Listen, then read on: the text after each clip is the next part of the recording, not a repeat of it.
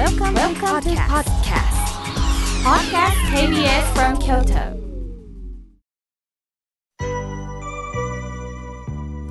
さあここからはたくさんのメッセージをいただきましたので順に紹介させていただきますまずはじめにおはがきをいただきましたラジオネームおにぎり娘さんありがとうございます前回両親としていること仏様が病気を治してくれることではないんですよとお話をしました。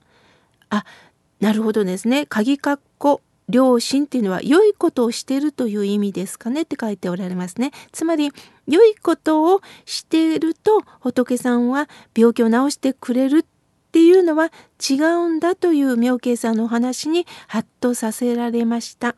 見返りを求めるぐらいならせん方がましと昔言われたことがあるんですとのことです。まあ誰でもねあの見返りって多少は求めます。親切にしてありがとうって言われたらやはり嬉しいですからね。それもやっぱり嬉しいっていうのはやったというこうね見返りを求めた喜びなんですよね。ただお礼を言われなかった時に怒る必要もないんですよね病気が治ったから日頃の行いがいいんだではなくってこうして皆さんに支えてもらいましたありがとうございましたというねあのお礼をする気持ちができたらいいんですよね。いつも私自身気をつけてるのは今度は病気になってしまった方に対して日頃の行いが悪いからよとは絶対に言ってはいけないんだなと思っています。それはあくまでも上から目線なんだなと思います。大切なことを気づかせてくださいました。おにぎり娘さんありがとうございます。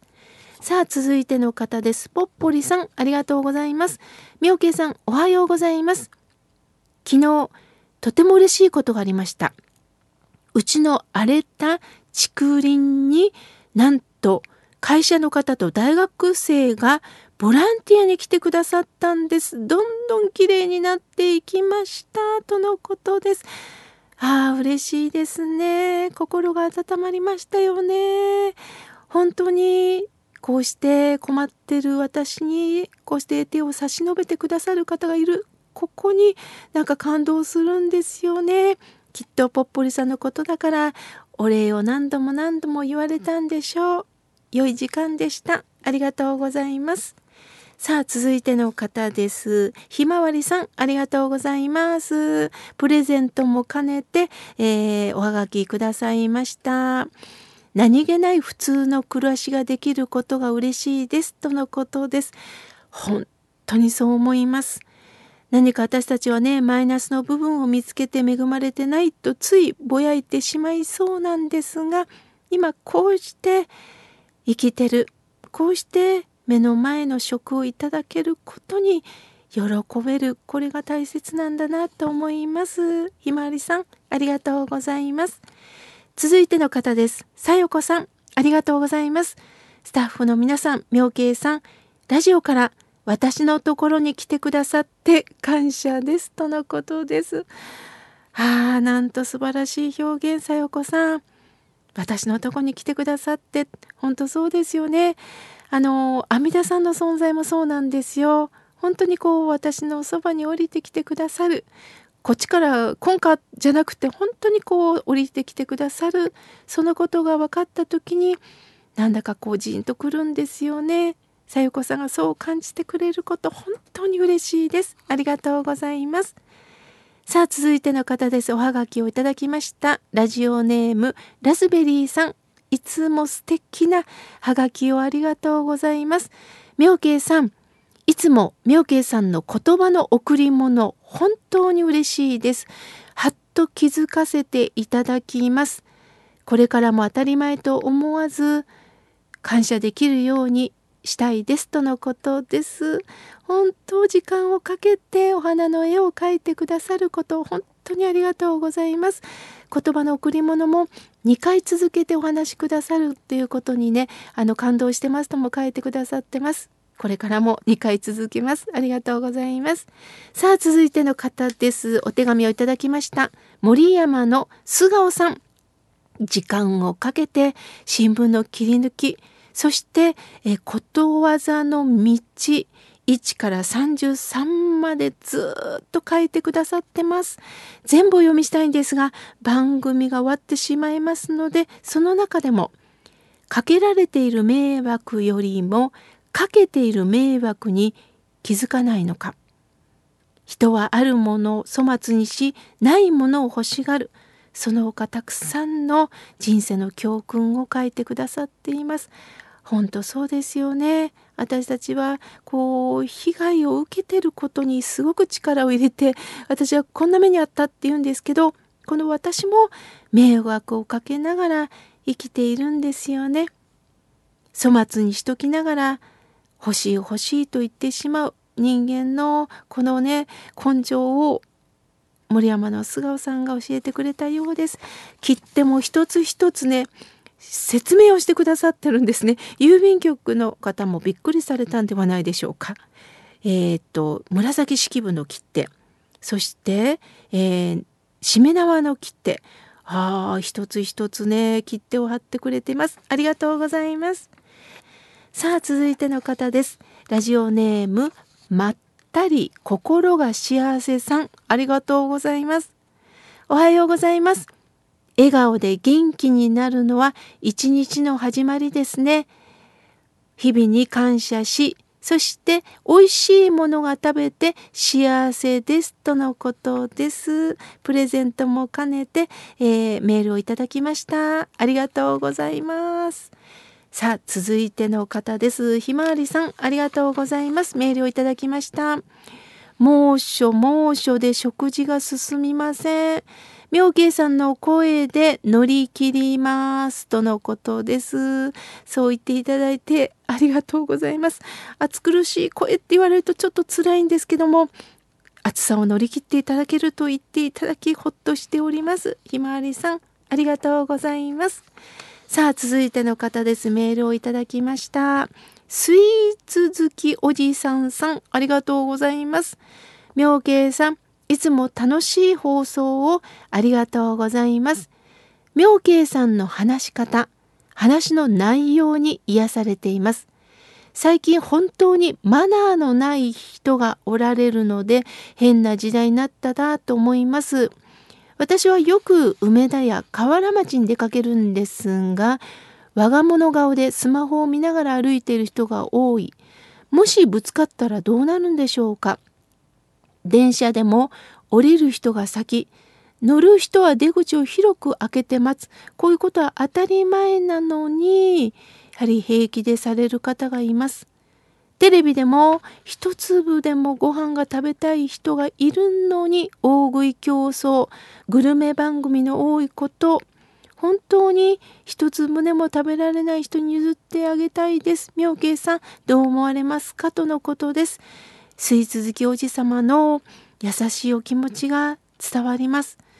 私もね、まあ、大食いとテーマにしてる番組は極力ちょっと違う方方向であの食べるシーンはねいいと思うんですねあこういうの食べたいなどこにこういうものがあるのだなということであの食欲が増すんですがもうとにかく食べて食べてさらに食べてっていうのはまあそろそろ控えた方がいいかなと思うこともあります。やはり与えられたものを大切に食べるっていうことですよね。あの先日新聞の当初で見たんですがあのやはり今あの社メールでやはりこうねどんどん SNS にこう美味しいものを投稿しますよね。その投稿だけのためにあの写メを撮ってそして喫茶店では食べずに出るという人はが中にはいるそうなんです。するとある喫茶店のオーナーさんがオムライスを残して出た方に対して写真だけのためにうちを利用しないでくださいって投稿なさっていました。本当そうなんですよね。やっぱり食べてその前に食べてしまうと形がなくなるのであの画像を撮っておこうかっていうのはもう大歓迎だと思います。まあ目の前に出されたものはいただきたいものです。スイーツ好きおじさんありがとうございます。さあ続いての方です。琵琶湖さんいつもありがとうございます。スタッフの皆さん、妙慶さん、おはようございます。今日も癒されながら聞いております。私は、えー、歯医者さんに通院しております。11日が私の誕生日だったので、えー、診察が終わった時に、なんと、ハッピーバースデーと書かれたメモ書きと歯磨き粉をもらいました。すごく嬉しかったです。とのことです。そうですか。スタッフの皆さんからお誕生日のお祝いを私聞いたことないですね。あの病院行ってスタッフの方からお誕生日おめでとうって言われたことはまずないんですが素晴らしい歯医者さんですね。嬉しかったでしょう。ありがとうございます。さあ続いての方です。サータ・アンダキーさん。ありがとうございます。妙慶さん、おはようございます。今日は嬉しいことがあってメールをさせていただきました。朝早く目が覚めるようになってきました。早起きをして朝食を作るまでの30分ほど習字の時間を当てております。しばらく経ったある日会社で何々さんは字が上手なので祝儀袋を書いてもらえませんか？と頼まれました。子供の頃から字が汚いのがコンプレックスだったのでまさかこんな日が来るとは嬉しかったです。毎日ではなくって週に何回かの練習なんですが続けていこうと思っておりますとのことです。そうですか。まあ、字を書くのが不得意だったコンプレックスを持ってたんですがやはり練習をすることによって逆に祝儀袋を書いてくれと頼まれたんですね。そうですかやはりコツコツと練習をすることって大切なんですね。あの私も勇気をいただきました。私もどちらかというとねあの小筆で書くのは苦手なんです。大文字はね得意なんですがやはりあのお手紙なんかいただいた時に返事をするのにもうすごくためらうんですけどもやはり練習をしないといけないですよね。貴重なメッセージをありがとうございます。さあ、続いての方です。ファックスをいただきました。シュワちゃん、ありがとうございます。土曜日の午前8時、穏やかな口調で話しかけてくださる妙慶様。私の心まで癒されます。今年の猛暑、井村さんのあずきバーシリーズでなくてはならないものだとなりました。心は妙慶様、体はあずきバー。うまいことおっしゃいますね。嬉しいです。まだまだ残暑厳しい折ですが、妙慶様、スタッフの皆さんとくれぐれもお体をご自愛くださいまして、ますますのご活躍を念じております。シュワちゃん、ありがとうございます。またスタッフの皆さんとそして井村屋さんと共有させていただきたいと思います。これ何か CM でも使えないですかね？心は妙慶体は小豆葉いいですね。あのこれからもぜひぜひ楽しんでいただきたいと思います。